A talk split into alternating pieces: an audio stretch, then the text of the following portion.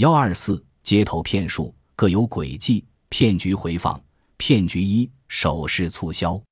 太原服装城的街边，繁华的人丛中停着一辆小货车，车上男子指着放在车后面的好几个包着首饰的红包，要送给大家。很快就聚集了一群人围在车周围，伸着手等待男子给自己发这个红包。等到人聚集的数量差不多的时候，该男子开始介绍红包里的首饰了。包里面总共有三件首饰，也就是其宣称的三件套：一个是十八 K 的金戒指，一个是时下流行的银九百二十五的耳环，另一个则是来自新疆和田的羊脂玉。男子一边介绍，一边把首饰拿出来，在众人的眼前晃了晃。然后，该男子开始把现在市面上的这三种首饰的价格报了报。称这套市场上价值一千二百元的首饰将免费送给大家，但是这个男子接着又说道：“这套首饰我们不能白送，希望领到的朋友帮厂家做一个广告。今天的礼品虽然是免费送给大家的，但我还是可以给大家一个承诺：你可以在国内任何一家鉴定机构去鉴定，如果是假的，我们的承诺是假一赔十，并且我们还有厂家的授权书。”领到礼品的同志还可以拿到原厂的出厂证明，有问题我们厂家肯定会负责到底。说到这里，周围的人又多了十几个。这时，男子说：“我现在重申一下，这些首饰在我这里不是用来卖的，我们在这里搞的活动是要把这些首饰礼品送给大家。”顿了顿，男子接着高声问道：“如果有谁想要我们的礼品，就请举手。”围在小货车周围的人几乎都举起了手。男子说：“看来大家都想要，可是按照厂里的安排，我们现在每天只能送出去十八份。如果给每个人都送，就算我们是银行也送不起呀。如果让大家要了我们的礼品，赞助我们一点广告费，大家愿意不愿意呀？愿意的请举手。”听了这话，下面举手的就稀里哗啦，寥寥无几。见到这种情形，男子赶忙说了几句缓解气氛的话。就准备给大家发礼品了，眼看就要发了，男子突然说：“秩序有些混乱，为了保证大家的秩序，防止踩踏事件的发生，保证大家的生命财产安全，我决定给大家先发卡片。如果你们领到了卡片，就请到台子的另外一边排队领取礼品。希望大家遵守秩序，不要争抢。”该男子的一言一行，就好像一个真正的有经验的厂商似的。让周围的听众不知不觉产生了一种受到尊重和保护的感觉，于是又有很多人举手领卡。男子接着又说：“领到卡的同志可以马上去领礼品，先到先得。”然后就开始发卡片。领到卡片的人顺着男子得示意到台子另一边一个女人那里去领礼品。女人面无表情地说：“交一百二十元钱的广告费。”排在前面的几个领到卡的人就开始有些迟疑了。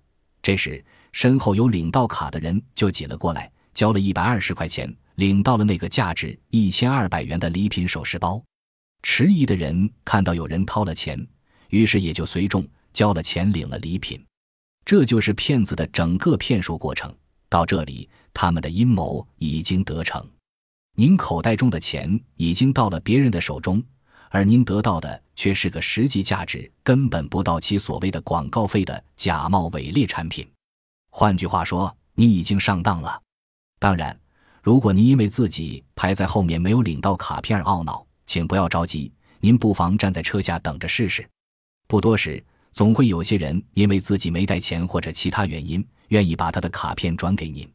您要愿意，也可拿着本不属于自己的卡片去领礼品。哈哈。骗局二：猜瓜子。在各大火车站前，你可能会经常看到这样一种场景：一个残疾人坐在地上，在他面前铺了一张报纸，纸上摆了一堆瓜子，一个小碟。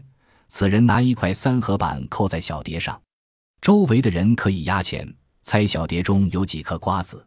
猜对的，压一块赔两块，双倍获利。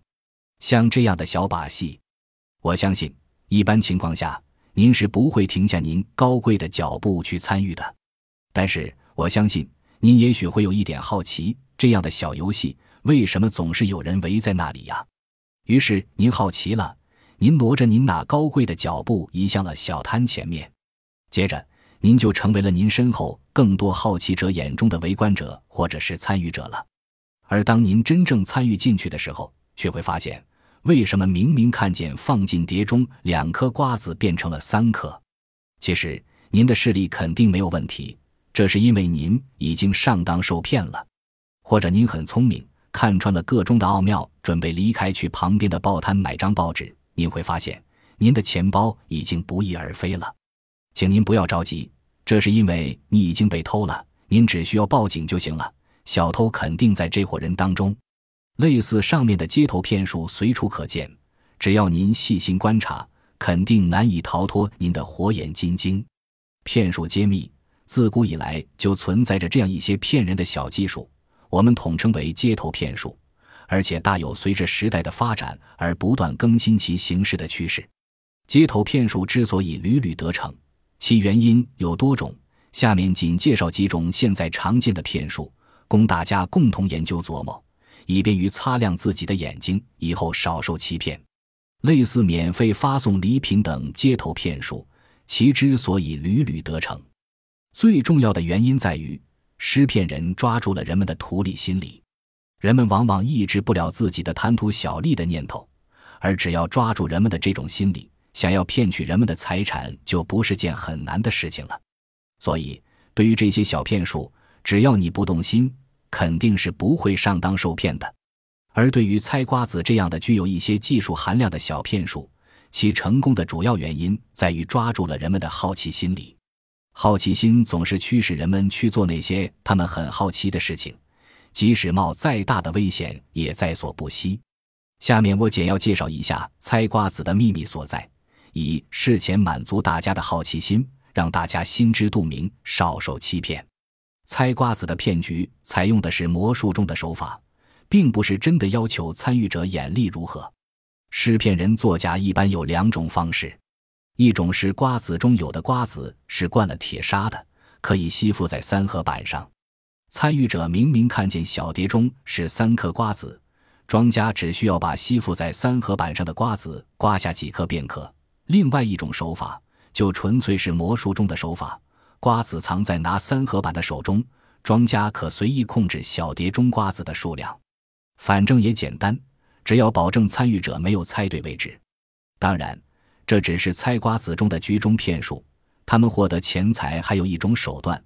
即以猜瓜子为障眼法，趁人们关注于游戏的时候，窃取他们的口袋。骗案违法。对于街头这些小骗术，如果其获取的数额较大，可以按照《中华人民共和国刑法》第二百六十六条规定，以诈骗罪对其进行定罪处罚。而一般情况下，其骗取的数额都比较小，这时我们可以依照《中华人民共和国民法通则》。或者《中华人民治安管理处罚法》来对其进行处罚或者挽回自己的损失。我国民法通则第五十八条第一款第三项规定，一方以欺诈、胁迫的手段或者乘人之危，使对方在违背真实意思的情况下所谓的民事行为无效。第四项规定，恶意串通、损害国家、集体或者第三人利益的民事行为无效。街头骗术一般都是以欺骗或者相互串通的手段来骗取他人的财产的行为，因此这些行为都是无效的民事行为，受骗人可以据此来挽回自己的损失。我国治安管理处罚法第四十九条规定，盗窃、诈骗、哄抢、抢夺、敲诈勒索或者故意损毁公司财物的，处五日以上十日以下拘留，可以并处五百元以下罚款；情节较重的，处十日以上十五日以下拘留，可以并处一千元以下罚款。因此，对于街头施骗者的行为，我们可以依照《中华人民治安管理处罚法》的此条规定来对其进行处罚。